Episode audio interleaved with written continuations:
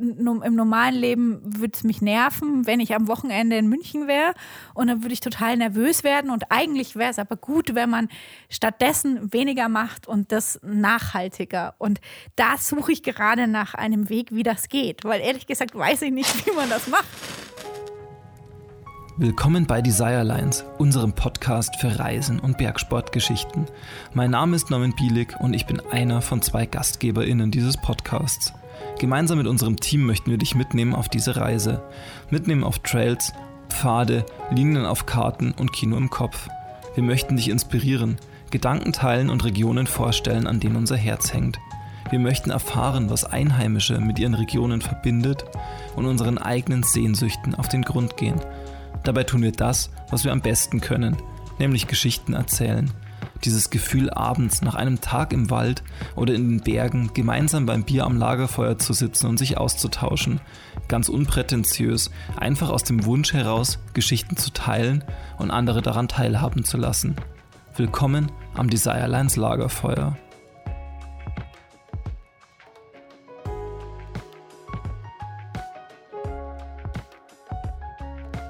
Katharina Kessler ist Journalistin mit dem Fokus auf Berg- und Outdoorsport.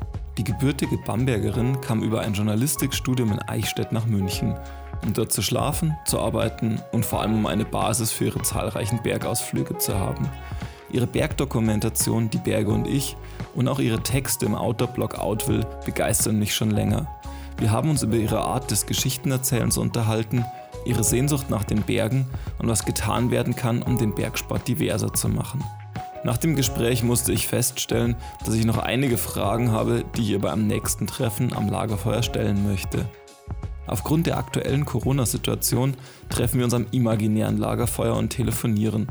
Und das schon zu einer Zeit, in der man in Bayern noch Weißwürste essen dürfte. Viel Spaß am Desirelines Lagerfeuer mit Katharina Kästler.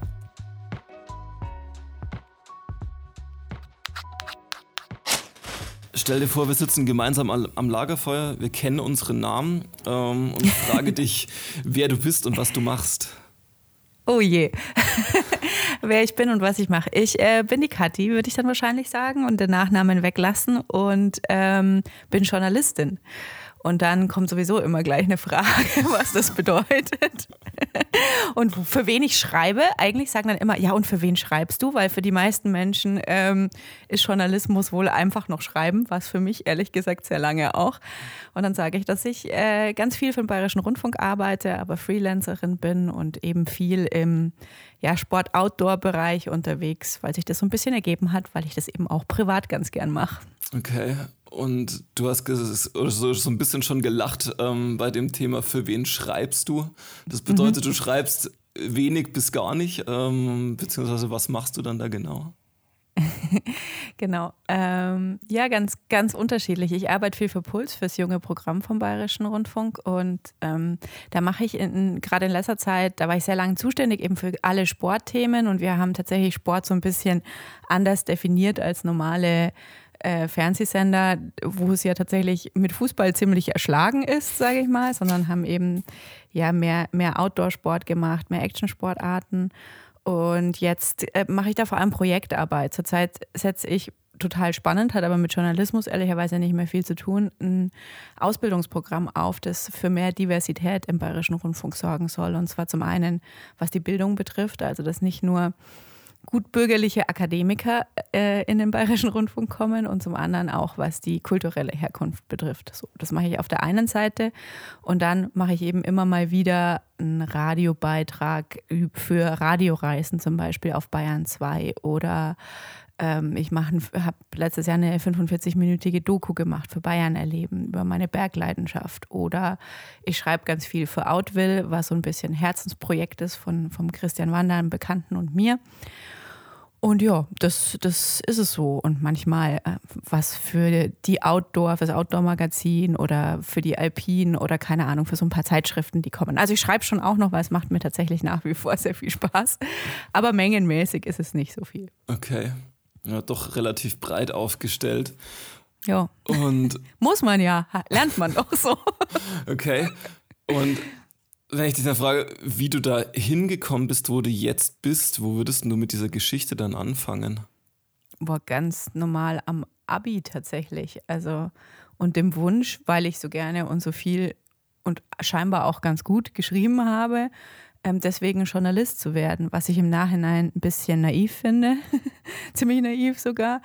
Aber ähm, ja, und dann, dann habe ich halt Journalismus studiert, total, total klassischer, langweiliger Werdegang. Und ähm, nach dem Journalismusstudium habe ich kurz mal ein bisschen für ProSieben und Galileo gearbeitet, wie ganz viele in München. Und dann habe ich mich beim BR fürs Volo beworben und ähm, dann habe ich das Volontariat beim BR noch gemacht.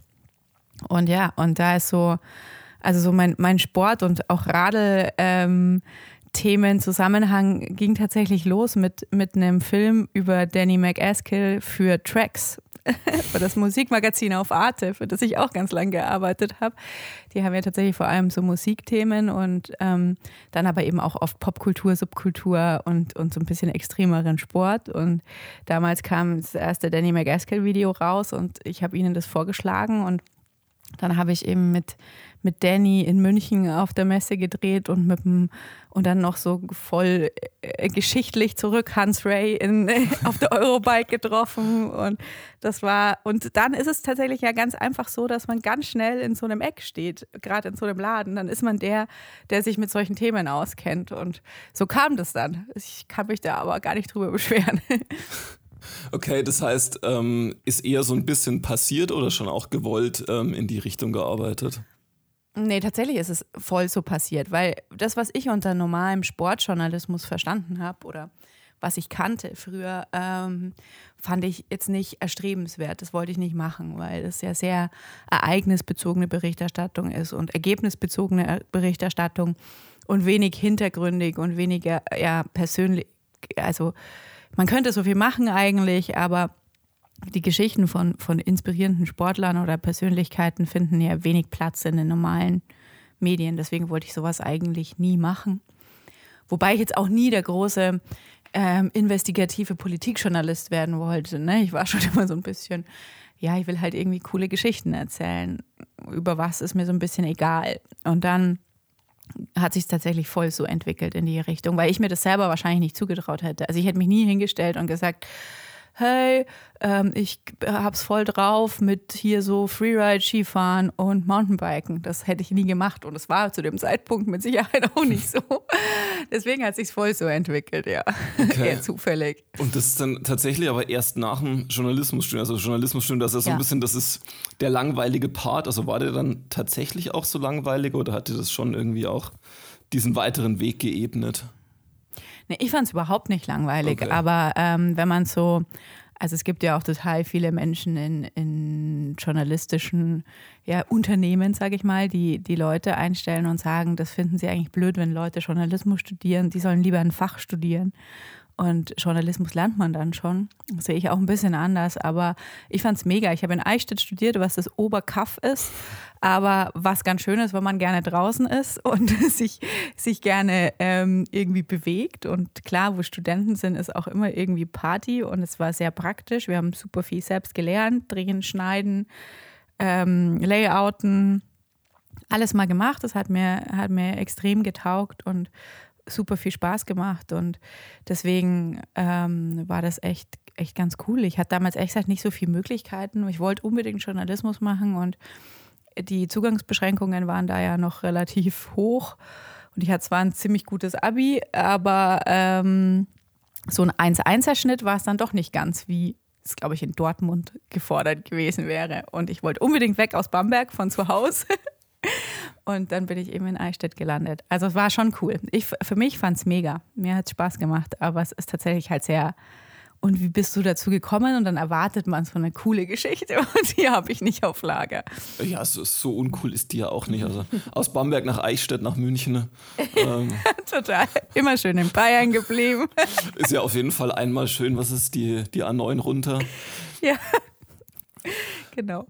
Okay, ähm, und dann bist du letzten Endes quasi, wie du sagst, beim Geschichten erzählen so ein bisschen hängen geblieben. Ähm, mhm. was, was waren denn oder was sind jetzt immer noch für Geschichten, die du dann erzählen willst? Uff.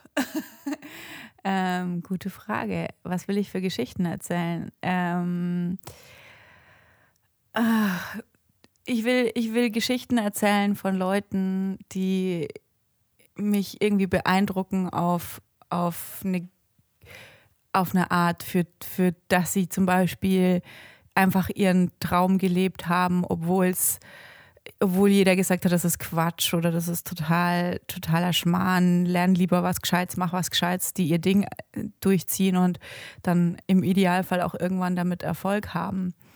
Ähm, und ich würde gerne Geschichten erzählen.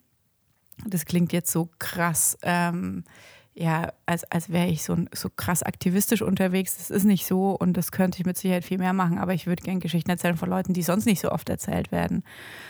Ähm, wie gesagt, gleich mit der Einschränkung, dass man, dass ich das ehrlicherweise viel zu wenig tue.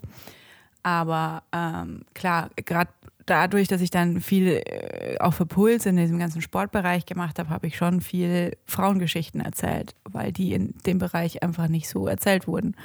Und Geschichten über weibliche Sportlerinnen und warum es überhaupt auch viele Geschichten, die das sich zum Thema gemacht haben. Ne? Warum ist die Situation so, wie sie ist und ändert sich das mal und so. Aber ja, äh, es muss gar nicht unbedingt so sein. Es kann auch einfach äh, irgendwie gerade so für Out will eine nette, schaut euch mal dieses schön designte Hotel an, Geschichte sein. Da müsst ihr unbedingt mal hin.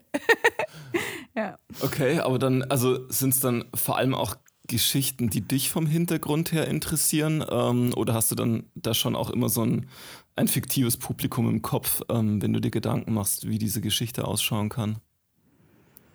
Mm, also dadurch, dass ich, dass ich ähm, das ja, wenn ich jetzt wirklich journalistisch eine Geschichte erzähle, egal ob das für Radioreisen oder für, ähm, für, für was anderes ist, ähm, außer du wirst halt ganz klar so beauftragt, wie schreib fürs Outdoor-Magazin eine, eine Geschichte über Sellreintal. Dann habe ich schon eine relativ klare Vorstellung, wer die Outdoor liest und wie man das da schreibt. Ähm, aber sonst ist es eher so, ich mache was und denke mir, hey, das könnte vielleicht ganz cool passen zu einem, zu einem Format wie Radioreisen weil ich irgendwie nach Wart fahre und weil ja da die Skihistorie relativ cool zu erzählen ist. Und das findet Bayern 2 bestimmt toll und das Bayern 2 Publikum auch, weil es nicht nur so rein sportlich ist. Ähm, dann denke denk ich eher so, ne? Ähm, und so, so ich mache auch ganz, also äh, gerade so die Sachen, die ich für Outwill mache, da denke ich mir, Mai, ich fahre da jetzt mal hin und ich schaue mir das jetzt mal an und ich will das gar nicht vorher schon so eintüten und mir überlegen, wenn du wirklich eine Geschichte verkaufst, dann musst du ja eigentlich vorher wissen, okay, ich, das ist die Headline und so und so ist ungefähr die Kernaussage und die und die Fotos und die und die Länge oder ja, im Radio ja genauso, so und so lang würde ich es gern machen und ich will eine Reportage oder einen gebauten Beitrag machen.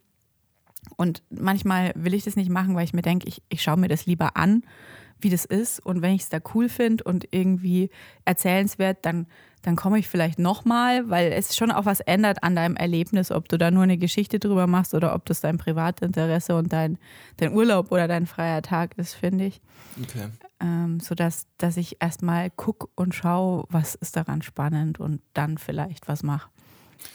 Das bedeutet aber auch, ähm, du hast ja vorhin schon gesagt, oder jetzt auch wieder, dass du, du schreibst dafür oder arbeitest für verschiedene Medien. Das heißt, mhm. hast du dann für diese verschiedenen Medien auch eine unterschiedliche Art Geschichten zu erzählen? Ja, also ähm, klar, auf jeden Fall, weil es ja sehr, also ähm, sehr, das ist ja irgendwie ein Handwerk, ne? Und wenn du jetzt ähm, was für Puls machst, würde ich zum Beispiel schon eine ganz andere Sprache an den Tag legen. Wobei ich ehrlicherweise nicht weiß, wie arg ich mit meinen 38 Jahren überhaupt noch eine junge Sprache habe. Aber dadurch, dass ich da arbeite und ja sehr viele junge Leute da arbeiten, ähm, gehe ich davon aus, dass ich es noch einigermaßen drauf habe, als ich es jetzt für Bayern 2 machen würde. Also für Bayern 2 schreibe ich anders zum Beispiel.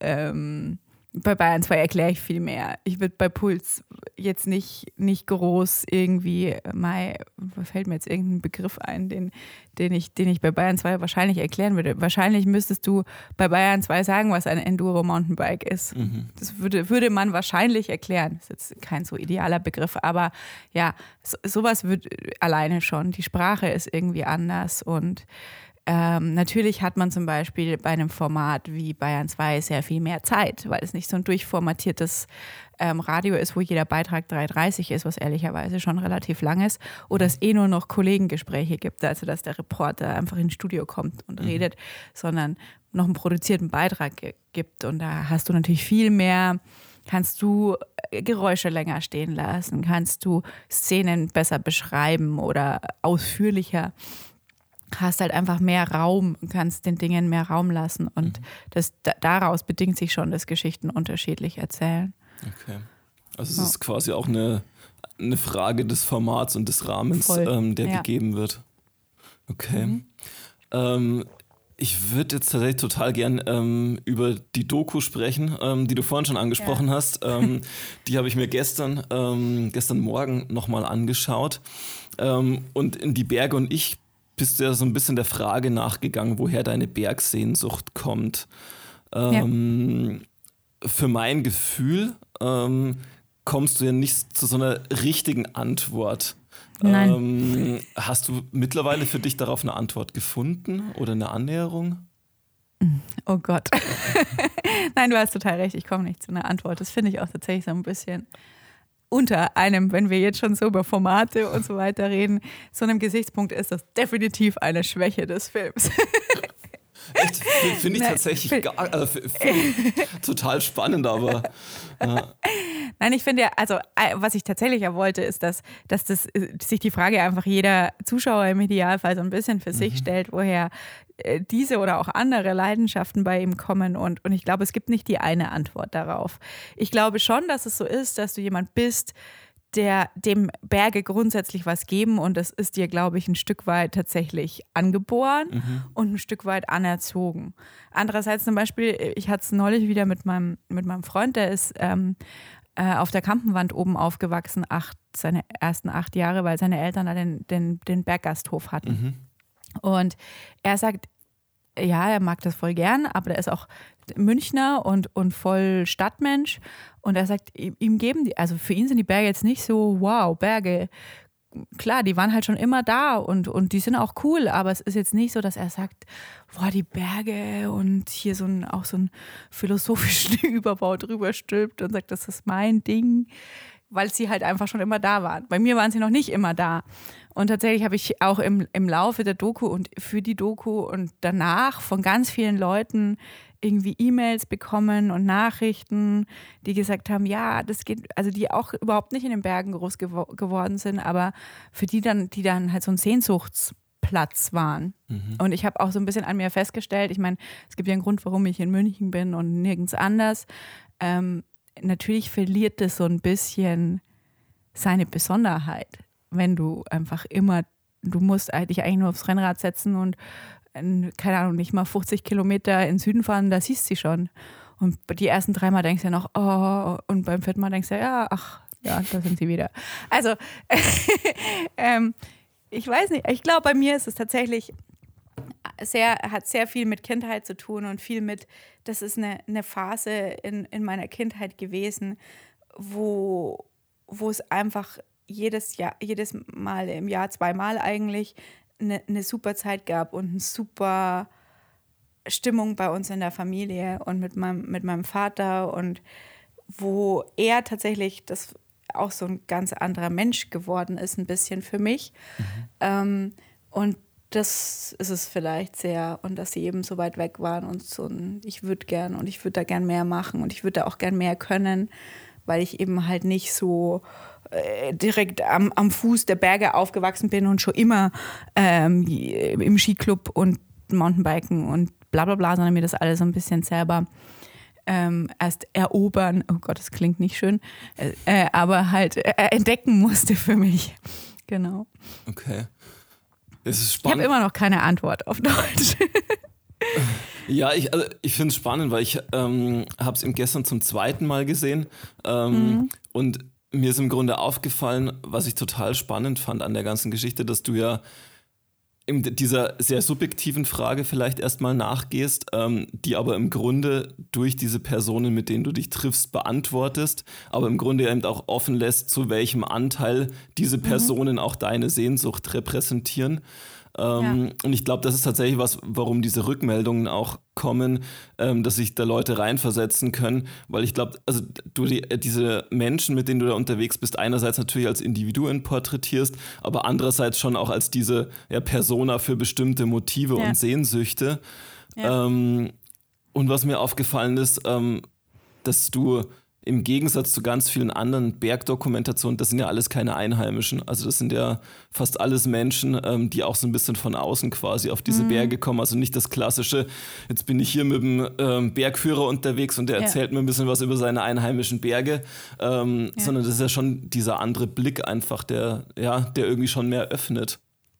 Ja, ja der Einzige, der tatsächlich, nicht, dass ich einen Schmarrn erzähle, ja doch, die, der, der, eigentlich ist der Christoph Jorda am nächsten an den Bergen aufgewachsen. Ja. Jetzt kannst du darüber streiten, wie sehr Kaufbeuern ähm, Berge sind, aber, aber zumindest näher dran als die meisten anderen.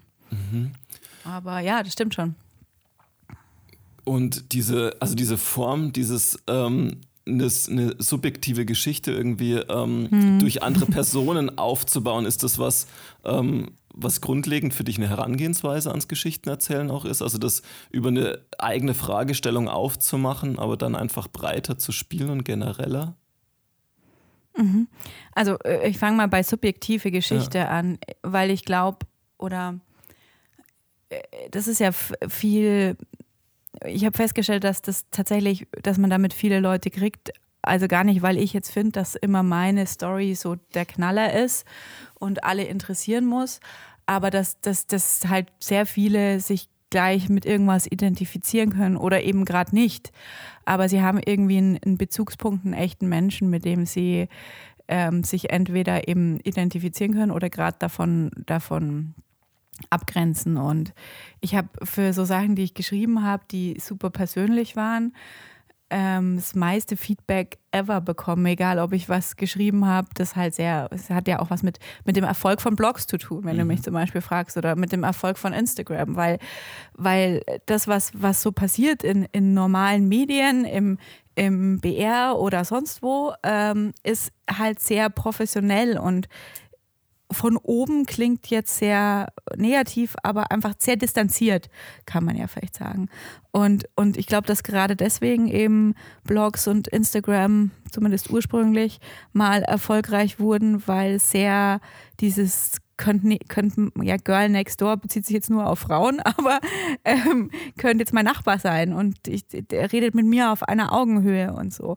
Und deswegen glaube ich, dass subjektive Geschichten grundsätzlich gut funktionieren und ich mache das auch viel und auch sehr persönlich, ähm, weil ich also keine Ahnung, ich habe mal einen Artikel geschrieben, warum ich keine Kinder kriegen möchte mhm. oder dass ich eigentlich nicht drüber reden, dass ich es nicht so sonderlich besonders finde, keine Kinder kriegen zu wollen und wie das so ist und wie man sich dabei fühlt und äh, Überraschung, ich meine, es ist ein Thema, über das mittlerweile tatsächlich schon sehr viel mehr gesprochen wird als zu dem Zeitpunkt, aber ähm, es ist jetzt nicht so, dass das, dass das ständig thematisiert wird und habe ultra viel Feedback bekommen. Und Leute, die gesagt haben, hey, es tut so gut, einfach zu wissen, dass man, dass man damit nicht alleine ist und mit diesem Struggle sich ständig zu fragen, ist das jetzt normal oder muss ich, muss ich irgendwie in Therapie oder keine Ahnung, nur weil ich keine Kinder möchte. Ähm, das, und es gibt einem natürlich als derjenige, der die Geschichte erzählt, auch total viel, weil man sich denkt, so, also ich meine, ähm, willst du ein bisschen nachvollziehen können? Erstens ist es schön, wenn man merkt, dass die Dinge, die man tut, wirklich ähm, ankommen, wirklich angeschaut, wirklich gelesen werden das finde ich schon mega und, und dass Leute dann da was mitnehmen, auch, auch bei der Doku. Ich meine, ich habe zwei Tage gebraucht, um irgendwie meine Instagram-Nachrichten zu lesen und zu beantworten und dann sagen Leute so Dinge wie, und das hätte ich nie gedacht, weil ich habe ich habe nur die Geschichte, nur irgendwie ein bisschen meine Geschichte. Fast mir, ja, weil es eigentlich nicht so, dass ich da vor der Kamera rumlaufe, ist jetzt nicht so das, was mir total leicht fällt. Mhm.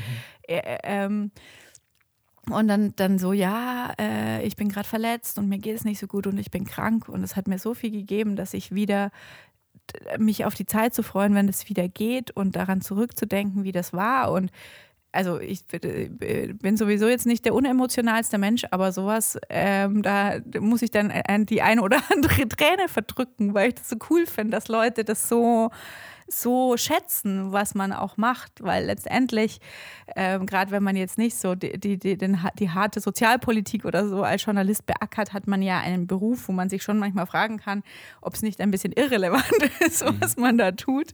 Und deswegen finde ich das voll schön. Und ich glaube, das passiert eben über so einen subjektiven Zugang, egal ob es jetzt um mich geht oder um, um eine Person, die du porträtierst, äh, sehr viel schneller und einfacher, als, als wenn du es sehr distanziert erzählst. Ja, also kann ich mir auch gut vorstellen, oder so ging es mir auch, als ich es angeschaut habe. Ich habe spannenderweise gestern genau den Artikel, von dem du sprichst, auch nochmal gelesen. ähm, weil über den bin ich, glaube vor zwei Jahren oder was, ähm, glaube ich, bin mhm. ich über den auch gestolpert. Ähm, aber ich glaube, das, was es journalistisch ja dann schon ausmacht, ist, dass du von dem Subjektiven, also gerade auch in die Berge und ich, dann schon ins Generelle halt auch reinkommst. Also es ist ja am Schluss nicht einfach nur eine Geschichte über dich, sondern ja. es erzählt das Ganze ja schon wesentlich breiter ähm, und ist, also deswegen glaube ich, ist subjektiv auch der richtige Begriff, weil es ist ja null egomanisch. Also es geht ja nicht die ganze Zeit darum, dich im Vordergrund zu haben, ähm, und über dich zu reden, sondern ähm, ja, im Wesentlichen genereller aufgestellt dann das Ganze. Ich habe es versucht, ja. ähm, wie würden das auf oder wie wurde das denn aufgenommen in so diesen klassischen Bergsport-Redaktionen, die es ja im BR auch gibt? Diese eher subjektive Herangehensweise. Ähm, eigentlich kann ich es nicht so richtig beurteilen, weil mir niemand äh, ein, ein Feedback oder so gegeben hat oder geschickt hat. Das, ich kann ja eine, eine kleine Anekdote erzählen, die ich jetzt einfach öffentlich mache. Ich glaube, es ist nicht so tragisch. Ähm, ich habe auf der 150 Jahre Alpenvereins-Ausstellungspresseveranstaltung dann den Mickey Pause getroffen, der mhm. ja ähm, quasi bis letztes Jahr oder vorletztes, wie lange ist schon her, ist ja egal, auf alle Fälle quasi den Bergauf, Bergab Menschen, mhm. Moderator, ähm, und dann habe ich gesagt, ja, ich habe deinen Film gesehen. Ich so, oh, jetzt bin ich ja mal gespannt, weil so ein bisschen Angst ist mhm. übertrieben, aber ähm, Respekt davor, was dann solche Instanzen, und das ist der ja ähm, nun wirklich, ähm, dazu sagen, hatte ich natürlich schon. Und dann sagt er zu mir, ja, eins muss man dir ja lassen. Skifahren kannst schon einigermaßen. und ich so, ah, okay, gut. Ähm, und ich glaube tatsächlich, also das ist jetzt eine Unterstellung und eigentlich nicht gerecht, aber und das ist auch ein bisschen mein Problem mit diesem Journalismus. Es geht, es geht nicht um die Geschichte, es geht nicht um die Emotion, doof gesagt. Ähm, es geht um Leistung oder wer kann was wie. Und das mhm. ist auch das, was mich so ein bisschen stört an dieser Klammer auf, männlichen, Klammer zu, ähm, Outdoor-Journalismus, äh, Bergjournalismus-Welt, weil es eben ganz, ganz oft Gut, es ändert sich auch, finde ich, wenn man so mal sich die, die, die Programme von verschiedenen Filmfestivals und so weiter anschaut. Aber tatsächlich ist die, die, die Messlatte immer noch, was, was kann die denn, was können die denn, was haben die denn geleistet?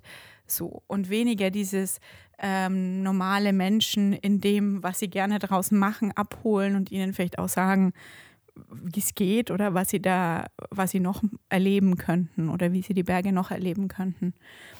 Aber wie gesagt, ich habe mit, mit keinem da eine, längere Diskussion darüber ge, ähm, geführt, aber ich finde schon sehr bezeichnend, dass das irgendwie tatsächlich der, der einzige Kommentar war. Er hat dann auch noch gesagt, er wüsste natürlich schon noch, was ich technisch verbessern könnte ähm, an meinem Skistil, aber es wäre schon ganz okay.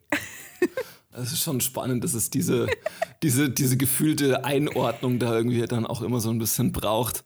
Ähm ja, also, und das habe ich ehrlich gesagt, also, Entschuldigung, wenn ich dich da unterbreche, aber ich habe schon immer das Gefühl gehabt, in diesem Bereich, du musst dich immer erstmal beweisen. Ja. Und wenn du dann jemand bist, der, der sich sowieso viel selbst hinterfragt und ähm, nicht so sicher ist, dann ist es ganz schön anstrengend und hart teilweise, ähm, sich immer zu überlegen, soll ich das jetzt machen, soll ich da jetzt hin, soll ich das jetzt, keine Ahnung, ich kann das gar nicht. Oder auch bergauf, bergab. Für mich war das früher schon so ein bisschen ein Traum, da mal zu arbeiten oder dafür mal zu arbeiten. Ich hätte mir das sportlich 0,0 also zugetraut. Ich habe erst nach dem Studium angefangen, wirklich abseits der Piste zu fahren. Die machen Sachen, wo ich heute noch mehr konditionell auch oder bergsteigerisch, Bergsteigen tue ich ja eigentlich nicht wirklich, denke, boah, und dann auch noch einen Film dabei drehen. Mhm. Ähm, für mich war das schon so ein bisschen ein Traum, aber so, äh, ja, so eine Herangehensweise finde ich halt ein bisschen, bisschen schade oder nur diese Herangehensweise zu haben. Ich meine, Leistung soll ja tatsächlich, ist ja, ist ja ein legitimes Kriterium auch im Bergsport und finde ich, darf ja gewürdigt werden. Aber wenn es daneben nichts anderes gibt, finde ich das irgendwie schade. Mhm. Ich glaube, das ist tatsächlich der Unterschied. Einerseits, also Geschichten subjektiv zu erzählen. Ähm, und also in diesem klassischen Bergjournalismus kommt es halt eher oft vor, dass Geschichten recht egomanisch erzählt werden. ähm, und du bist vorhin schon über dieses Wort erobern gestolpert. Und ich habe mhm. gestern, als ich die Doku gesehen habe, mir hätte nochmal überlegt, okay, wenn das irgendwie ein älterer Bergjournalist gemacht hätte, was jetzt auch eine Unterstellung ist, aber dann hätte mhm. es wahrscheinlich meine Berge und ich geheißen und nicht die Berge und ich. Also dann, da kommt schon immer irgendwie so ein, weiß ich nicht, so ein gefühlter Machtanspruch ganz gerne mit rein, ähm, mhm. der sehr, sehr stark aufs Ego bezogen ist. Ja, oder auch so insgesamt, ne? wem gehören denn die Berge und wer hat ein Recht, da zu sein? Also der, der eben ähm, ich weiß, ich habe mit Georg Bayerle mal für den Story äh, Storyboard-Podcast vom BR ähm, Interview gegeben darüber, wie tatsächlich unsere Art Bergjournalismus ausschaut. Mhm. Und er sagt ja auch, er ist da aufgewachsen, er ist da schon immer mit seinem Vater und keine Ahnung. Und heutzutage gehen so viele in die Berge, die haben ja keine Ahnung. Klar, also mit Sicherheit, aber äh, wieso haben die einen das Recht, dahin zu gehen, so per Geburt oder per aufwachsen ähm, in Lengries oder wo auch immer und andere haben das Recht nicht. Das, das finde ich halt ähm, schwierig und ja. Okay. Da, Wie ist dein Standpunkt dort? Wie ist mein Standpunkt? Ähm, ja, mein Standpunkt ist, dass, dass äh, sie dann alle auch nirgendwo ans Meer fahren dürften oder in Urlaub in die Türkei fliegen und, und das ist ja nicht so, dass die dann nur zu Hause bleiben. Ich habe auch letzte Woche dann einen Witz gemacht, dass jetzt bei Corona, äh, wenn sämtliche äh, Wanderparkplätze gesperrt sind und Autos aus München kontrolliert werden, ich jetzt dann auch alle Autos aus Miesbach und Tölz in München an der Maximilianstraße kontrolliere. Also äh, ich, ich finde, es muss äh, ein bisschen mehr Toleranz tatsächlich irgendwie her, egal.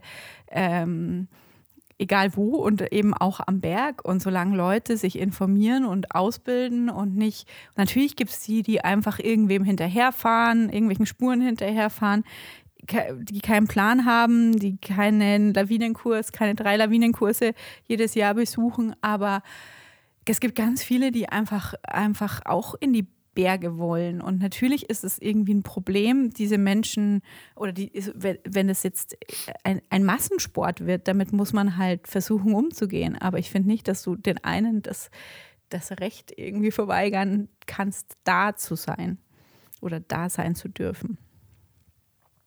Ja, ja also sehe ich auch so. Und also ist, glaube ich, eine Diskussion, die jetzt wahrscheinlich auch die nächste, nächsten Jahre noch ziemlich intensiv ja. geführt wird, ja jetzt auch schon geführt wird. Ich kriege es im Alpenverein ja. immer mit, ähm, wenn es um verschiedene Bergsportarten auch ja. geht, wer, wer hat welche Existenzberechtigung und wer nicht.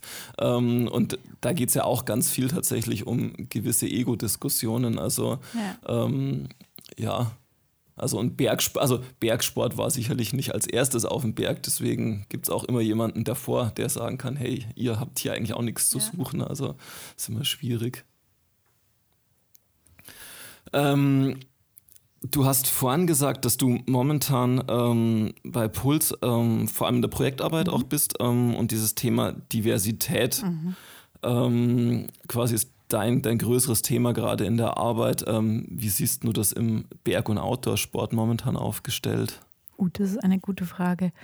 Ähm, gar nicht, oder? Also äh, hab, ich habe mir echt noch keinen Gedanken darüber gemacht. Aber wenn man sich überlegt, alleine ähm, wie viel es kostet, also auch mal, mal Wandern ausgeschlossen, ähm, im Ski zu fahren, Freeride-Ski zu fahren oder, oder ähm, Mountainbike zu fahren, dann glaube ich nicht, dass da jetzt, also ich, es ist eine bestimmte, bestimmt ausgebildete, verdienende Bevölkerungsschicht, mhm. ähm, die, die Outdoor-Sport macht, würde ich jetzt mal unterstellen, ohne da jemals eine Studie dazu äh, gelesen zu haben oder es zu wissen. Aber alleine, alleine aufgrund der Tatsache, wie viel, wie viel es kostet und Jetzt, was die kulturelle Herkunft betrifft, finde ich auch nicht, dass man sehr viele nicht, nicht deutsch aussehende Menschen in den Bergen trifft. Mhm. Ähm. Glaubst du, dass es ein, einen Weg gibt, ähm, daran zu arbeiten, das zu ändern?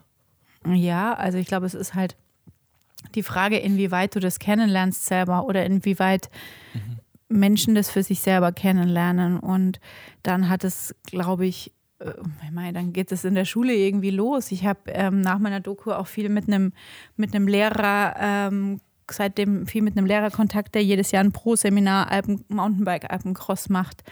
Und mhm. ähm, klar, der ist jetzt in der Schule in Niederbayern und da sind eher die Niederbayern.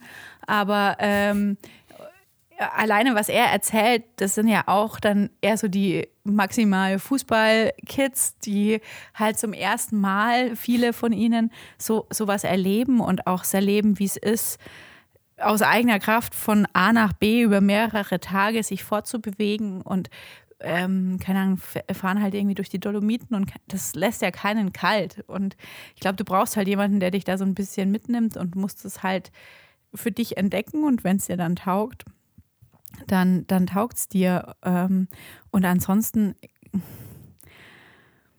klar, letztendlich ähm, de denke ich mir, braucht es ja eigentlich nicht so, weil ich gleich das Teuer-Argument gebracht habe, eigentlich braucht es ja nicht so viel, jetzt wenn es nur um Berge geht. Eigentlich musst du ein paar Schuhe anziehen, am besten keine Turnschuhe, sonst beschweren sich gleich wieder die, die äh, richtigen Bergsportjournalisten dieser Welt. Ähm, und, und rausgehen und, und irgendeinen äh, Schotterweg im, im einfachsten Fall hochlaufen und runterschauen. Und ähm, dafür brauchst du nicht, nicht irgendwie viel Geld verdienen. Aber klar, also ich glaube, es ist halt sehr, wie bist du erzogen? Hast du das mal, hat dich mal jemand mitgenommen? Hast du das mal erleben dürfen? Und dann, glaube ich, ähm, kriegt es relativ viele relativ schnell. Ist ja schön da. Das, das stimmt. Also ich glaube also wenn, wenn man mal da gewesen ist, ja. dann macht es schon nachhaltig was, aber ja, es ist schwierig, weil im Grunde bedeutet das ja dann, dass es eigentlich idealerweise entweder Schule oder auch Vereinsstrukturen ja. braucht, die das Ganze fördern, ja. ähm, die dann aber auch eine, im besten Fall eine Mitgliederstruktur haben und fördern, ähm, die entsprechend divers aufgestellt ist. Ähm, wo er momentan wahrscheinlich, wenn man sich Alpenvereinssektionen, die in dem Bereich wahrscheinlich noch am meisten machen, anschauen, ähm, dann ist da wahrscheinlich mit der Diversität auch nicht mhm. allzu weit her. Also was ich beim Alpenverein schon krass finde, über das, was ich jetzt so ein bisschen äh, für die gemacht habe, ist halt, wie sehr das ein, ein sehr akademisch geprägter Verein ist. Also auch mhm. wenn du dir anhörst, in, ähm, ich weiß nicht mehr, wie er heißt ist ja wurscht, aber ähm, Interviews anhörst, welche Sprache da tatsächlich auch schon vom JDAV an den Tag gelegt wird, dann denke ich mir, okay, wenn ich jetzt das Kind aus dem Hasenbergel wäre oder Neuperlach, weiß ich nicht so, ob ich mich davon so angesprochen fühlen würde, weil ich da halt ähm, ganz woanders herkomme. Also das ist schon, was die, was die sozusagen das Bildungsniveau und die, die Einkunft betrifft, glaube ich, nicht so divers, der Alpenverein. Und andererseits, was jetzt so die, die kulturelle Herkunft ähm, betrifft, gibt es ja schon auch so ein paar Flüchtlingsprojekte und so weiter, die ja tatsächlich mhm. dann auch auf, auf Almhütten arbeiten und so und wo man, wo ja, dazu weiß ich aber ehrlich gesagt auch zu wenig, äh, dann ich schon weiß, dass die auch Interviews gegeben haben, so ja bei uns zu Hause, da geht man einfach nicht aus Spaß in die Berge. Mhm. Und das ist natürlich dann irgendwie schon kulturell auch, ne? Ähm, aber da kenne ich mich viel zu schlecht aus, um das irgendwie beurteilen zu können. Voll.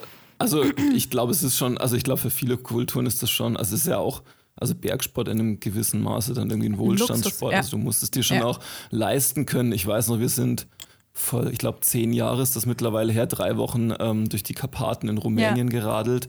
Ähm, und die haben uns alle für vollkommen irre gehalten. Also die waren so, warum fahrt ihr freiwillig Fahrrad? Ihr könnt euch Autos leisten.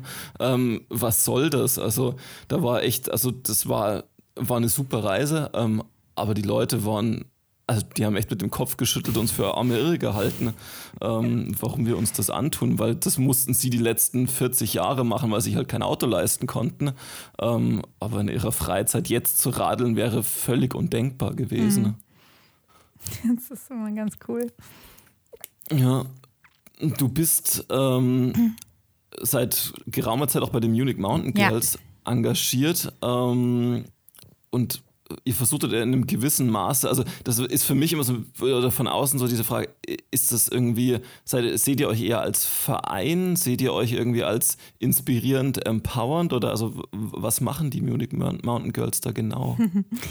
ähm, also äh, tatsächlich bin ich da ziemlich von Anfang an dabei. Es ist schon im Dezember mhm. 2016 gegründet worden und ich war auf dem ersten Stammtisch, den es überhaupt gab und habe da Christine, die die Idee dazu hatte und die Gründerin ist kennengelernt.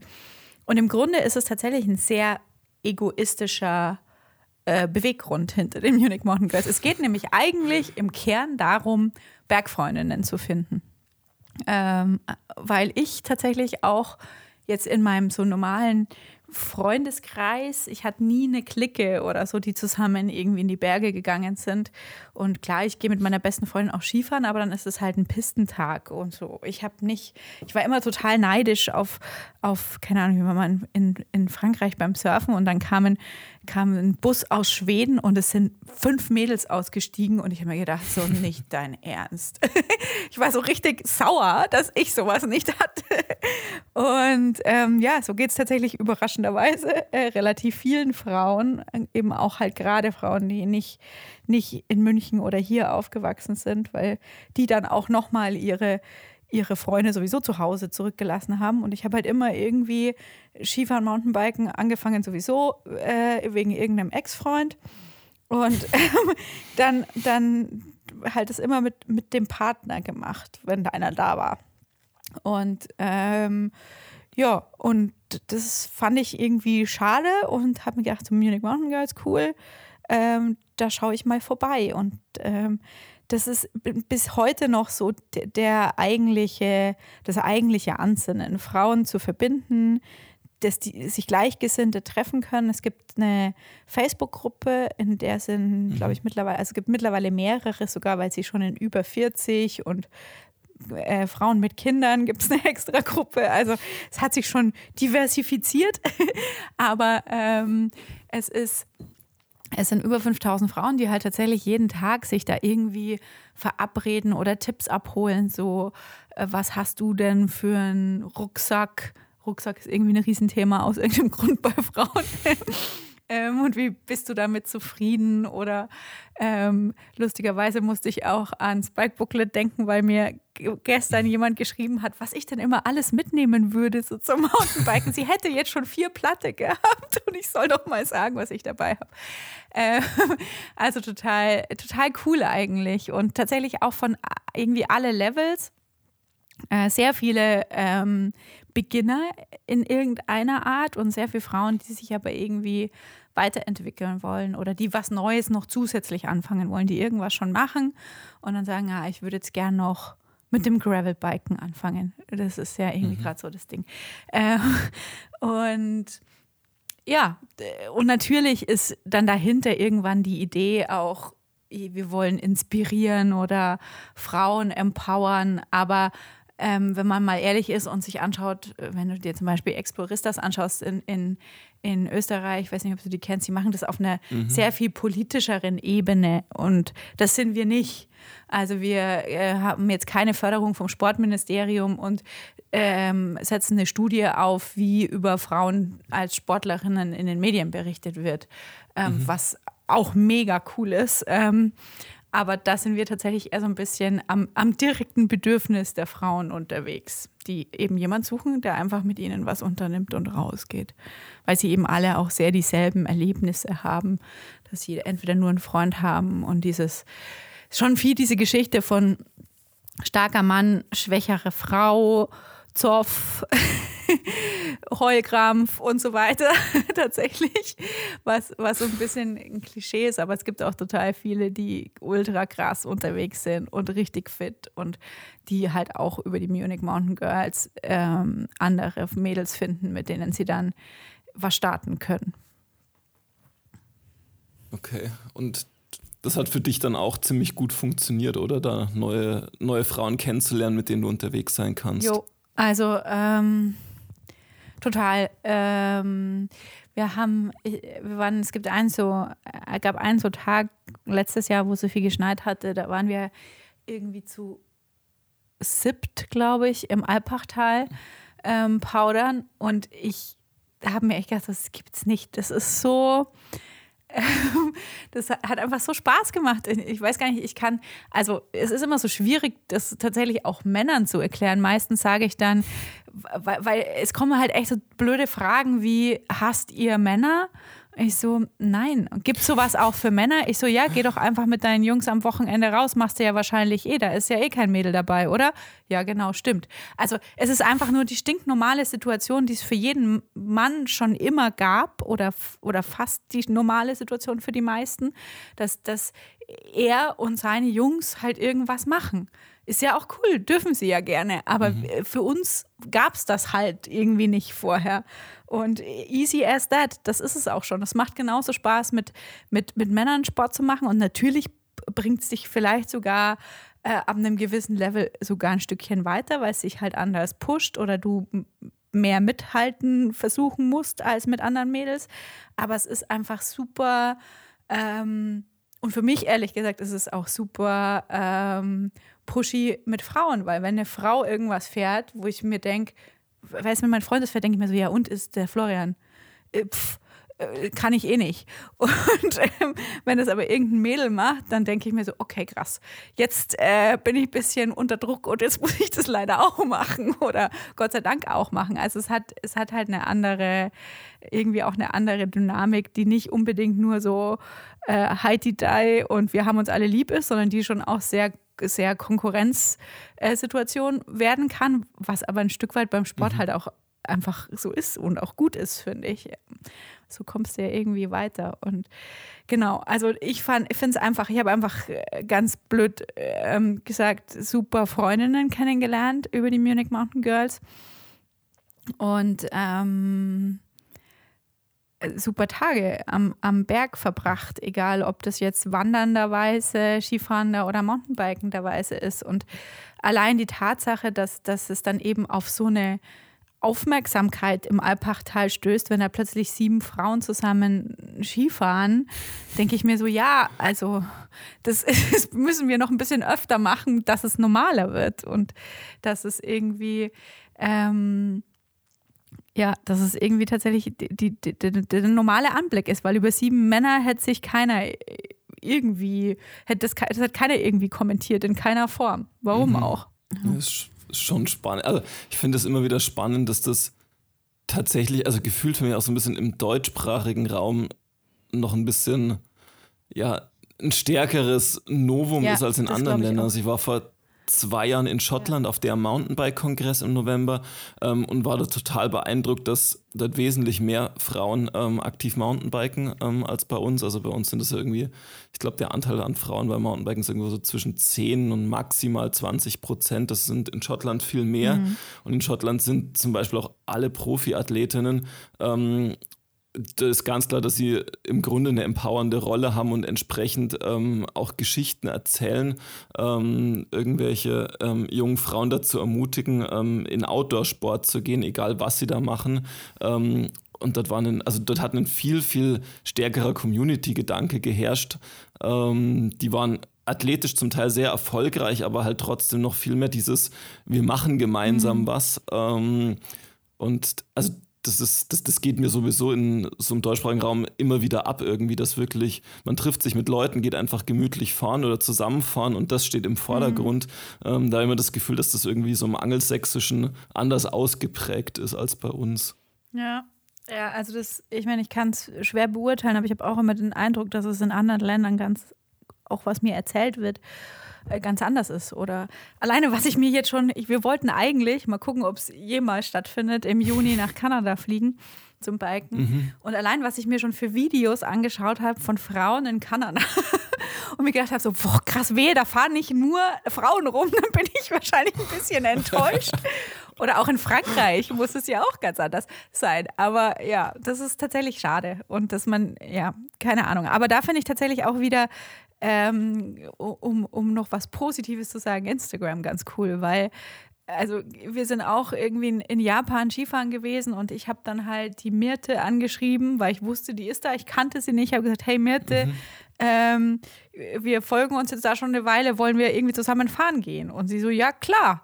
Ähm, und dann haben wir uns halt getroffen und sind irgendwie zwei Tage ähm, Skifahren, beziehungsweise sie ist Snowboarderin, Snowboarden gewesen. Und sowas ähm, finde ich voll, voll fein, wie, wie Instagram die Welt halt auch kleiner macht. Am anderen Ende der Welt tatsächlich jemanden, den man irgendwie schon so ein bisschen kennt, weil man halt sich so anschaut, was der so für Fotos postet und Zeug dazu schreibt und ähm, das irgendwie ganz gut findet und, und sich dann in echt kennenlernen kann, um, um eben einfach nur mal zusammen zu fahren, ohne jetzt ähm, irgendwas anderes. Also das, das war irgendwie echt cool. Und das habe jetzt schon ein paar Mal, ist nur ein Beispiel so gewesen. Und da, das finde ich, ist die, die, positive Seite der sozialen Medien, finde ich ein bisschen.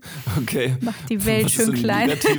naja, Selbstdarstellung. Ist ja auch was übrigens hier, was, wenn wir schon bei Munich Mountain Girls sind, was uns dann vorgeworfen wird, dass es da ja eigentlich nur um Selbstdarstellung geht und es wird natürlich auch die Frage gestellt, was die denn überhaupt können, welche Erstbegehungen die schon gemacht haben und so. Und dann muss man eben erstmal erklären, ja, darum geht es nicht. Es geht nicht darum, irgendeine Erstbegehung zu machen. Das ist auch nicht unser Ziel. Wir haben es auch nie behauptet, dass wir irgendwie super unterwegs werden in irgendeiner Disziplin, sondern ähm, wir wollen einfach nur rausgehen und, und Spaß haben. Aber das ist halt schwierig für manche okay. zu verstehen.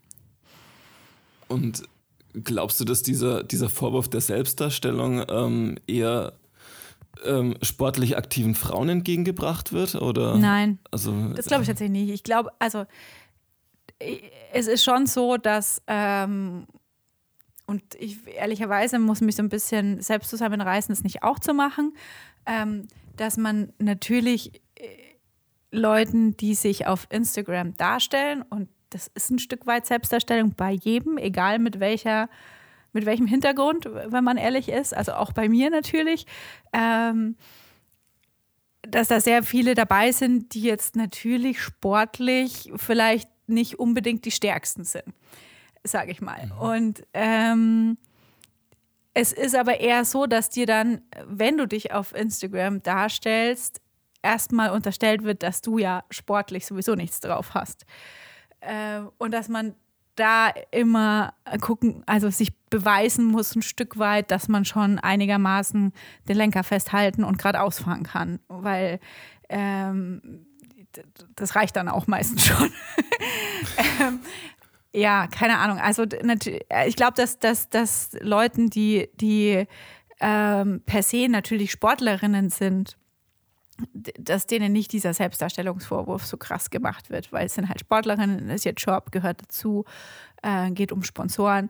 Aber sobald du in so einem, so einem Hobbybereich oder sowas Influencer-Schimpfwort ähm, bist, ist es ist klar, dass, dass, dass dir der Selbstdarstellungsvorwurf gemacht wird. Weil was gibt dir das Recht, da zu sein, ähm, irgendein Material von irgendeinem Hersteller umsonst zu bekommen oder sogar noch irgendwie Geld dafür überwiesen zu bekommen, dass du die Jacke anziehst und dich vor einen Berg stellst.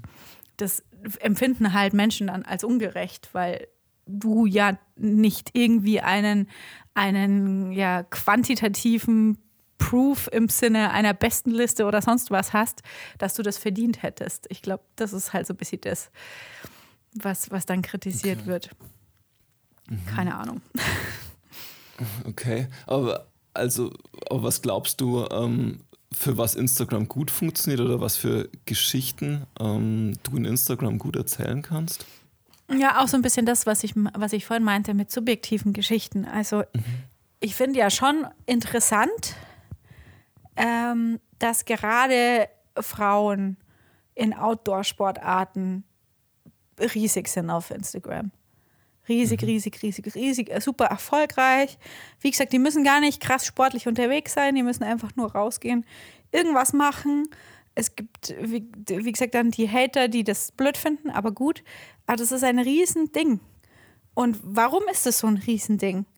Und jetzt, wenn du irgendwie alleine auf br.de gehst und dir das Team von Bergauf, Bergab anschaust, dann ist halt in dem Team auch keine Frau.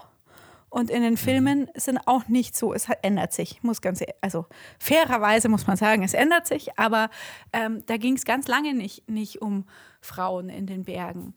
Und ich glaube schon, dass es natürlich, natürlich funktionieren hübsche Frauen vor dem Berg, ist auch noch dazu ein schönes Motiv, aber ich glaube schon, dass sich da so ein bisschen auch ein, eine, ein Gegenmedium sozusagen ähm, geschaffen hat, das, wo halt Platz ist für, für Frauen die draußen unterwegs sind und die damit Erfolg haben können. Und ähm, das finde ich auch das Coole an Instagram, dass du da eben eben Vorbilder finden kannst oder schaffen kannst, die, die du sonst in den Medien eben nicht so findest, finde ich. Mhm. Zum Beispiel. Also so eine Art, also wie gesagt, so eine Gegenöffentlichkeit. Ja, ähm, das ist ein großes Wort, aber, aber ja, ja, ja aber, ein Gegenpol mhm. zu dem, was, was im, im Sportteil der SZ stattfindet, sage ich jetzt mal. Ja.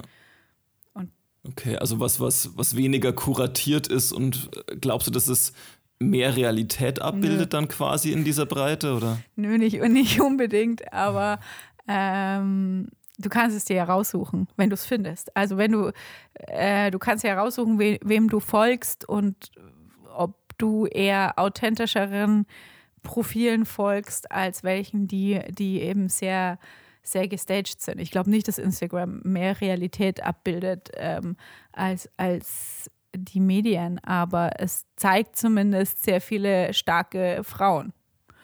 Zumindest meine, mein Feed, ne? Ich weiß, kommt natürlich drauf an, was du abonniert hast. Aber es ist total lustig. Ich habe schon ein paar Mal, mich äh, fragen dann auch öfter mal Leute, hey, gerade so für so Influencer-Events oder irgendwelche äh, Reisen, die irgendwie so irgendwas zwischen Pressereise oder sonst was sind, ob mir da jemand einfällt und ob ich vielleicht äh, noch einen Mann wüsste. Und dann muss ich echt ganz lang überlegen, wer mir so einfällt in, in diesem ähm, Outdoor-Sportbereich, der männlich ist, weil ich halt tatsächlich nur irgendwie Frauen folge und das bei mir viel mehr ähm, meiner Instagram-Realität ausmacht, was in echt wahrscheinlich auch nicht so ist. Aber das finde ich schon, schon cool, weil sonst würdest du die nicht so, nicht so sehen und nicht so erleben. Und also glaubst du, dass das dann einen Einfluss auf Realität wiederum hat? Also ähm, auf eine, auf eine Bergsportrealität? Ja, also die Frage ist halt tatsächlich ein bisschen, ob, ob sich da nicht die Katze in den Schwanz beißt, weil es natürlich dann viel, viel Frauen sind wie eben du und ich, wollte ich jetzt schon fast sagen, wie ich, ähm, die, ähm, die, die jetzt nicht unbedingt ultra krass unterwegs sind und sportlich Mords was reißen, sondern eben normale Menschen, wo dann wieder kritisiert wird, dass sie sich so darstellen. So. Und mhm. ähm, ja, ich weiß es nicht, ob das einen Einfluss hat. Also ich finde schon, dass man zum Beispiel merkt, dass das in so einer normalen Medienberichterstattung oder auch bei der EOF zum Beispiel, ist vielleicht ein ganz gutes Beispiel, dass es nicht mehr so wichtig ist, dass es die krasseste Aktion ist oder auch bei Sportvideos aller Art oder das der 73 weiß der Geier, wie viel gedrehte Backflip oder sonst was, weil das halt auch irgendwie keiner mehr ähm, nachvollziehen kann und irgendwie man ja trotzdem alles schon gesehen hat, außer man ist total drin in dem Sport und versteht noch, dass jetzt da noch ein zwei Drittel ähm, Lenkraddrehung dabei ist, keine Ahnung. Dann, dann checkt man das vielleicht noch, aber das schon eher eben die, die Geschichten sind, ähm, die, wo jemand sich ein Ziel setzt und es irgendwie schafft oder auch nicht oder scheitert, der jetzt, das jetzt überhaupt nichts ist, was, was total ähm, never been nie gemacht, so, ne? Ähm, sondern eher, das ist eine, eine coole Idee und cool erzählt von einem sympathischen Menschen. Sowas, finde ich, hat man schon jetzt mehr in, in so einem ja, Outdoor-Special-Interest-Bereich, meine ich zumindest, mir einzubilden. Ähm, dass es so ein bisschen weg von diesen krassen Helden, Extrem und Wow-Geschichten äh, geht. Und insofern hat das vielleicht schon ein bisschen Einfluss auf die, auf die Bergsportrealität. Und letztendlich, ich glaube, es, es müsste halt eigentlich eher losgehen als bei Instagram. Es müsste halt viel, also eigentlich, boah, wenn man jetzt anfängt, es, es, geht eigentlich bei der Erziehung und im Kindergarten los. Wenn ich mit meinem kleinen Patenkind beim, beim Kindergarten, äh, beim St. Martin war das, irgendwie auf dem Kindergartenspielplatz rumlauf und hinter mir sagt ein kleines Mädchen, guck mal, Papa, die klettern da. Und dann sagt der Papa, ja, das ist aber nur was für Jungs. Dann denke ich mir so, mhm. what? ähm, und das 2019 und solche Geschichten. Also das finde ich halt irgendwie krass. Dass es nicht einfach, einfach normal ist für ein Mädel, auch da den Baum hochzuklettern, die älter war als die zwei Jungs, die da hochgeklettert sind. Warum? Und äh, wenn ein Kind von, ein Sohn von einer Freundin von mir im Eisprinzessinnen-Kostüm an Fasching äh, in, zum Kindergartenfasching gehen will und die, die Kindergärtnerin es halt nicht schafft, da keinen blöden Kommentar dazu zu machen, dass der Junge jetzt das, das Elsa Eisprinzessinnen-Kostüm anhat. Solche Dinge, da denke ich mir so, boah, krass. Und, und solange das so ist, glaube ich nicht, dass, dass sich irgendwie, ähm, ja, die, die, die, der Bergsport oder die Medienberichterstattung und mal über den Bergsport hinausgedacht, was, was, was Geschlechter betrifft, so schnell ändert. Also das äh, geht ganz woanders los. Und cool ist es, finde ich, dass, dass, dass man halt ähm, in Instagram auch äh, starke Frauenfiguren hat, aber natürlich hat man zu, weiß der Geier, 95 Prozent Mädels in Bikinis mit perfekten Hintern und Brüsten, was jetzt auch nicht sehr empowernd ist wahrscheinlich. Ja, also da bin ich auch immer so ein bisschen hin und her gerissen ja. irgendwie. Also inwiefern Instagram also gute Geschichten erzählen kann, ähm, irgendwie auch empowernde Geschichten und andere Perspektiven aufmachen ähm, und inwiefern es halt dann doch wieder ähm, im Grunde einfach nur reproduziert, also wirklich klassische Rollenbilder reproduziert, klassischen Bergsport und Leistungsgedanken reproduziert. Ähm, weil es halt doch viel, also dann ab einem gewissen Zeitpunkt ja auch irgendwann um Verkaufen geht. Ähm, um, um ja, Geschichte oder ja, gewohnte Bilder vielleicht auch in einem gewissen Maße. Ähm, ja, schwierig. Ja, aber es gibt ja schon immer, also ja, voll.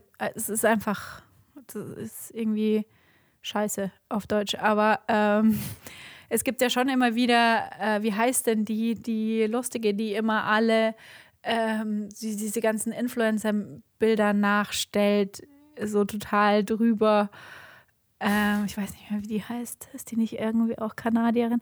Also ich finde, es gibt ja schon immer wieder Accounts, die auch super erfolgreich sind und entweder das total auf die, auf die Schippe nehmen, so wie die You Did Not Sleep There und solche Sachen und ähm, andererseits ähm, auch einen anderen Inhalt transportieren als eben 0815 Influencerin am Pool mit Drink, den sie nie getrunken hat und so. Mhm. Also deswegen zumindest, zumindest in der Theorie und nicht nur in der The Theorie, sondern du hast die Möglichkeit, als egal wer deine Geschichte ähm, einem breiten Publikum zu unterbreiten, ohne dass es irgendwie eine Zensur durch eine Redaktion oder durch einen Chefredakteur oder sonst was gibt.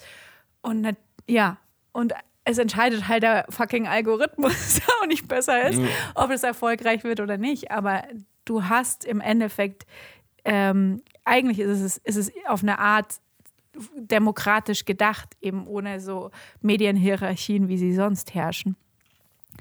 Ja. Okay. Vielleicht. Du sagst gerade eh schon, Medienhierarchien, siehst du oder wie siehst du die Zukunft in diesen kuratierten, im kuratierten Geschichtenerzählen im Grunde, wo du, also wo du ja auch herkommst, ganz klassisch? Ich sehe die eigentlich, also ähm, wenn du, weil du kuratiertes Geschichtenerzählen sagst, äh, wenn du meinst, ob es kuratiertes Geschichtenerzählen braucht, auf jeden Fall. Gerade weil ähm, ja jeder tatsächlich eben über eigentlich de deren Grundidee demokratisch irgendwie ist, soziale Medien, ähm, alles rausblasen kann, glaube ich, braucht es umso mehr kuratiertes Geschichten erzählen wie, wie jemals zuvor. Ähm, braucht auch kuratiertes, werbefreies Geschichten erzählen. Ähm, und deswegen sehe ich die Zukunft eigentlich für den Journalismus, wenn du so willst, an sich voll positiv.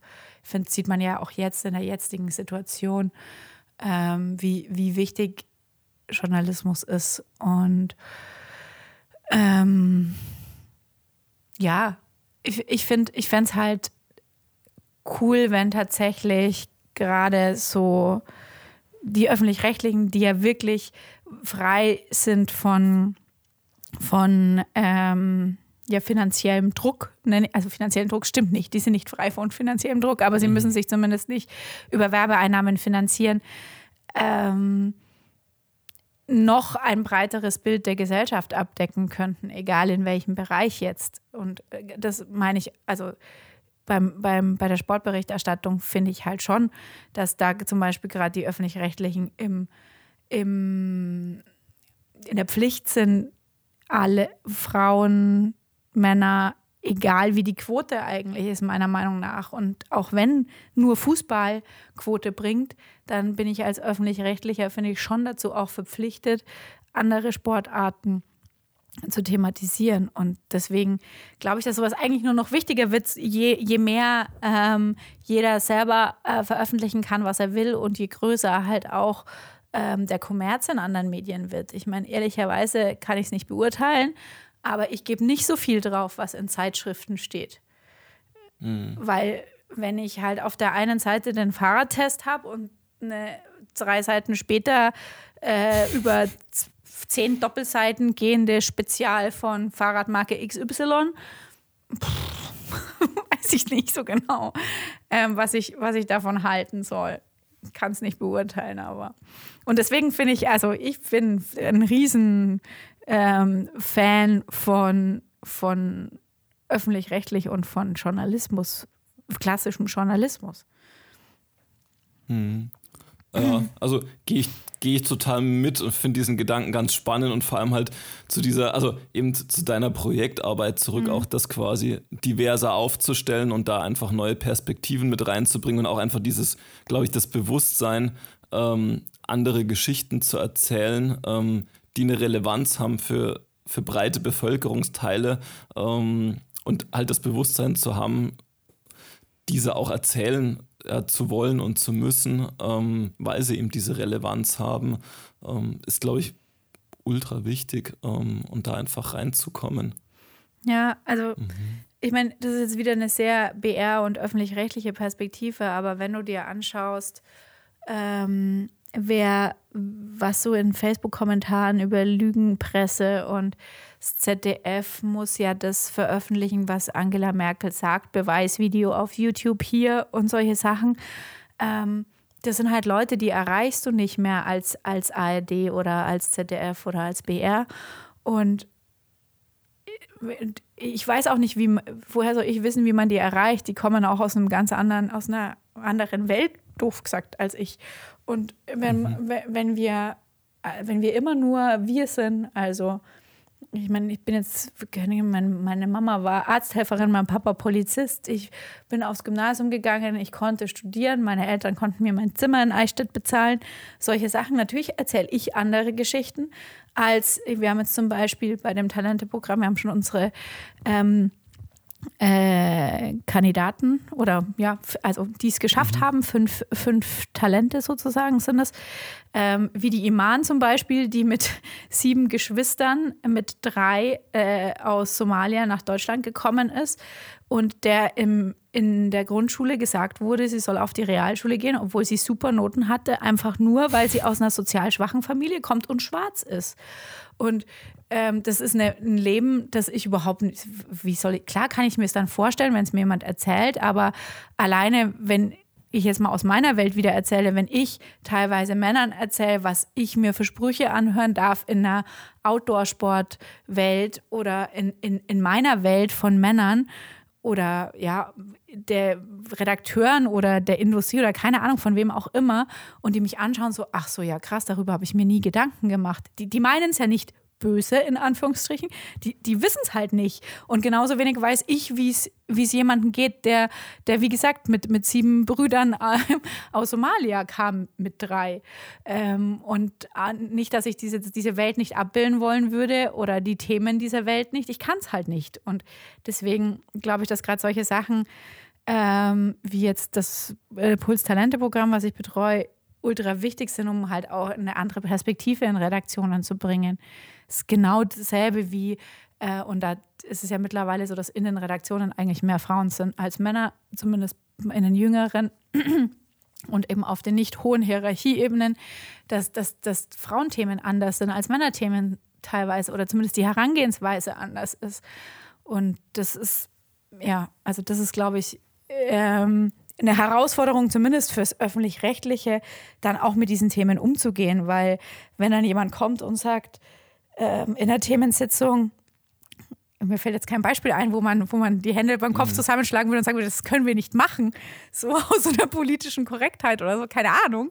Aber na, da bin ich gespannt, was da rauskommt. Also ob das, ob wir die dann irgendwie ähm, so brainwashen, dass sie dasselbe cool finden wie wir und oder wichtig finden und, und die gleich in dieses, von diesem System so ein bisschen aufgefressen. Das klingt super negativ, aber du weißt, was ich meine. Es gibt einfach mhm. auch implizite Regeln, wonach eine Redaktion funktioniert und welche Themen da auf, in die Themensitzung kommen und was man so macht. Und ich meine, das ist bei Puls ganz klar, alles mit Gender, Gleichberechtigung, Öko, Umweltschutz und so, Nachhaltigkeit und, und ähm, selten irgendwas anderes. Und, und da bin ich echt gespannt, äh, wie das bei uns in der Redaktion klappt. Und ich glaube, das ist halt, das ist so ein großes Thema der Gesellschaft, dass, dass man echt aufpassen muss, dass wir nicht so völlig auseinanderdriften. Die einen, denen es halt noch, denen es ganz gut geht, die auch die eine gewisse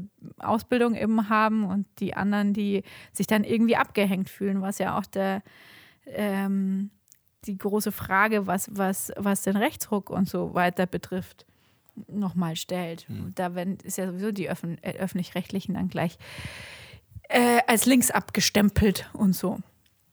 Oh. Ja. ja. Riesenthema. Ich glaube, also ich glaube auch, dass es das ist, glaube ich, in den Redaktionen ist es, glaube ich, die, diese große Aufgabe, ähm, was du auch gesagt hast, im Grunde dieses Einsehen, dass die eigene Perspektive und der eigene Blick halt auch einfach ja. beschränkt sind ähm, und dass ich andere, also andere Perspektiven, ähm, also ich kann die irgendwann nicht mehr einnehmen. Also ich kann diese Geschichte vielleicht nicht so erzählen in der Sprache ähm, und in dieser Authentizität, ähm, wie das Leute können, die aus diesen Kontexten auch kommen. Ähm, und ich glaube, das ist der erste Schritt, also diese Demut zu haben, zu sagen, hey, mein Blick auf die Welt ist nicht der generelle und der von allen und der absolut allgemeingültige, sondern diesen Schritt zurückzutreten und sagen, hey, ähm, da gibt es ganz, ganz viele andere Perspektiven daneben, mhm.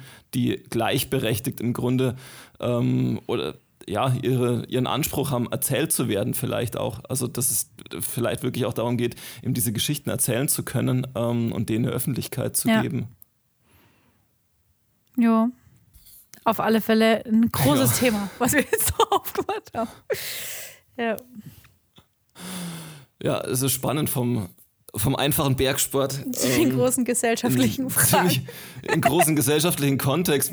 Wobei es spannend ist, weil sich also der Kreis in einem gewissen Maße für mich da echt schließt mit diesem, ähm, mit deiner Doku und eben diesem Anspruch zu sagen, okay, ähm, eine subjektive Geschichte erzählen, aber eben auch diesen Schritt zurückzutreten und das Ganze zu öffnen ähm, zu anderen mhm. Perspektiven, zu anderen Personen, ähm, die auch einen, einen anderen Blick dazu haben und dann zu gucken, okay, also wie kann sich da jeder vielleicht auch für sich reinfühlen in diese ganze Geschichte. Mhm. Ähm, zum Abschluss noch eine Frage. Wonach sehnst du dich denn aktuell? Oh Gott, nach Südtirol. oh, ich weiß es nicht, ja. Also, ähm, äh, ich meine, man irgendwie, ich weiß ja nicht, wann du das veröffentlichen willst, aber man kann über Corona reden, oder? Ja, ja klar, absolut. Also du kannst es gerne als, also gerne allgemein, gerne auf die aktuelle ja. Situation bezogen. Also was sind so, was, was ist so deine Sehnsucht, die dich umtreibt? ja, also gerade im Moment ähm, ist meine Sehnsucht, die mich umtreibt. Hm. Das ist eine gute Frage. Also eigentlich geht's mir, mir geht es eigentlich gerade echt ganz gut so in, in Corona-Zeit, weil ich super gut aus dem Homeoffice arbeiten kann, jeden Tag zum Sport kommen, mein Essen selber koche, solche Dinge, die ich sonst nie schaffe. Äh, meistens gehe ich irgendwo hin essen und hole mir irgendwas aus der Kantine und äh, Sport unter der Woche klappt eh nicht und am Wochenende wundere ich mich dann, trinke viel zu viel Alkohol unter der Woche und dann wundere ich mich, dass nichts funktioniert. Ähm, und da geht es mir eigentlich echt gerade ganz gut, aber ähm, ich bin ein krasser Freiheitsmensch, merke ich in letzter Zeit. Und die, diese, die, ähm, dieses Gefühl, dass man nicht so, ja, dass man nicht so die, die, die Macht äh, oder Kontrolle über, sein, über seine nächsten fünf Wochen nicht mal hat, weil man nicht weiß, was passiert und nichts planen kann. Und halt hier sitzt, wo es ja schön ist und man tatsächlich auch die Isar-Trails hat und halt, wenn man sogar das noch so legen kann, dass man nicht am Wochenende dahin muss oder am Abend, dann hat man da sogar Platz. Ähm, also eigentlich alles fein, aber dieses komische Gefühl, irgendwie nicht entscheiden zu können, was, was jetzt so die nächsten fünf Wochen gemacht wird und wo kann ich hinfahren. Wegfahren ist schon echt ein Riesending. Ähm, das finde ich gerade ultra anstrengend. Ich halte mich da, wie gesagt, so ein bisschen vom Nachdenken ab, indem ich jeden Tag 60 Kilometer Rennrad fahre und so. Und, und ähm, mich voll freue, dass was vorangeht, äh, konditionell. Und ähm, keine Ahnung, lauter so Schmarrn, den ich sonst noch nie gemacht habe, mache. Aber ähm, wenn ich darüber nachdenke, das, das ähm, stresst mich. Und auf der anderen Seite stresst es mich dann, oder was heißt stresst mich, denke ich dann darüber nach, dass mein Leben sonst einfach viel zu schnell geht. Also ich merke schon, und das merke ich nicht erst jetzt, das wusste ich vorher auch schon, dass ich einfach jedes Wochenende woanders bin, dass immer irgendwas ist, ähm, dass ich das überhaupt nicht mehr verräumen kann auf meiner Festplatte. Und wie ich vorhin schon, schon meinte, ähm, dass es irgendwie so ein bisschen seinen Wert verliert, wenn man ständig in den Bergen ist und äh, heute Dolomiten, morgen Arlberg, übermorgen, was weiß ich. Ähm, das, dass da so ein Over, ich weiß auch nicht, so ein, ja, eigentlich ist es viel zu viel und es, im normalen Leben würde es mich nerven, wenn ich am Wochenende in München wäre und dann würde ich total nervös werden und eigentlich wäre es aber gut, wenn man stattdessen weniger macht und das nachhaltiger und da suche ich gerade nach einem Weg, wie das geht, weil ehrlich gesagt weiß ich nicht, wie man das macht, dass man in die Berge fährt, also mhm. wie manche Leute ja sagen, ach, das gibt mir jetzt wieder was für die nächsten fünf Wochen und ich denke mir so, wie machst du das? wie geht es, dass sie das für fünf Wochen hält? Ähm, und das wäre tatsächlich eine Sehnsucht für vielleicht oder, oder was, was ich gerne beherrschen würde, ähm, mir einzelne schöne Erlebnisse länger, ähm, ja, länger präsent zu halten. Weil dann muss man nicht mhm. ständig so die Berge konsumieren, was ich ja, glaube ich, auch mal irgendwann mal in meiner Doku sage, sondern, ähm, sondern kann ja das bewusst, bewusster in die Berge gehen. Und ich versuche gerade auf die Distanz und durch den Zwang, dass wir es gerade nicht so richtig können, ähm, zu überlegen, wie ich das in Zukunft machen will. Okay. bin ich, bin ich gespannt. Du musst auf jeden Fall Bescheid geben, wenn du einen Weg dafür gefunden hast, ähm, weil der könnte interessant sein. Ja. Ich weiß auch noch nicht, ob ich den finde. Vielleicht muss man Yoga machen oder meditieren. Das ist nicht so meine Stärke. Nee, das finde ich auch alles etwas bewegungslos. ja. Okay, cool. Vielen, vielen Dank ähm, für Dank deine dir. Zeit und das Gespräch. Es hat Spaß gemacht. Ja, finde ich auch. Ich wusste zwar nicht immer der Antwort. Nein, nee, voll gut. Hat echt Spaß cool. gemacht.